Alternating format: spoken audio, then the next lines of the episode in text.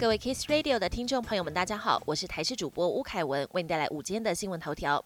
新冠肺炎五月降级，但机关署提醒，预估疫情在这个月到六月会呈现逐步上升。也有医师示警，其实疫情还没有完全过去，现在确诊的几率是千分之一，而现在最容易染疫的地方就是在学校、军队、医院。假设家里有两个小孩，班上各有二十五人，等于每天参加一个五十人聚会。如果大家都不做防疫的话，二十天后就会确诊。泰鲁格国家公园管理处长信箱昨天收到了恐吓信，信件内容提及在泰鲁格随机放八颗遥控炸弹，在下午三点引爆炸弹。泰管处随即向警方报案，远警在各大景点厅舍全面巡查，没有发现异状。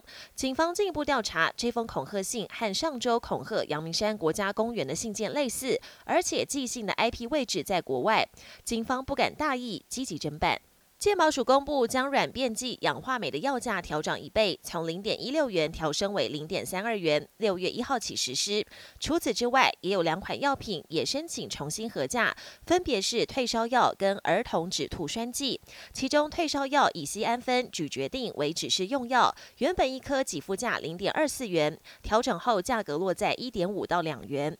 至于儿童止吐栓剂多普杜利栓剂，则为处方用药，支付价从五元改为。十元，同样在六月一号生效。国际焦点：乌克兰总统泽伦斯基刚结束意大利、德国和法国的访问，十五号又来到英国，与英国首相苏纳克会面。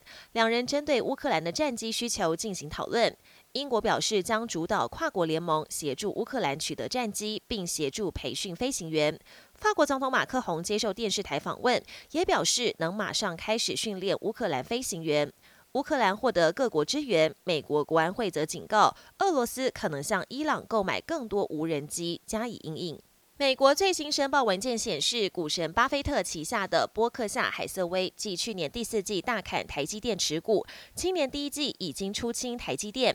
而他六号在股东会上就曾透露，尽管台积电是全球管理最棒的公司，但因为地缘政治因素，投资日本比投资台湾让他更自在一些。不过，还是有四家大型投资机构在第一季增加台积电持股。G7 峰会十九号将在日本广岛举行，会后联合声明提早曝光，预料剑指中国的经济胁迫。消息人士透露，G7 领袖将在声明中提到如何合作，以反制任何国家的经济胁迫。声明中预料还将纳入针对中国的章节，文中将列举对中国的种种忧虑。此外，会后联合声明还将包括一份有关经济安保的附件，内容将具体提到反制措施。日本媒体报道，G7 对中国采取强硬立场，似乎是因为日本政府面对台海局势升温，主导 G7 采取对抗措施。本节新闻由台视新闻制作，感谢您的收听。更多内容请锁定台视各节新闻与台视新闻 YouTube 频道。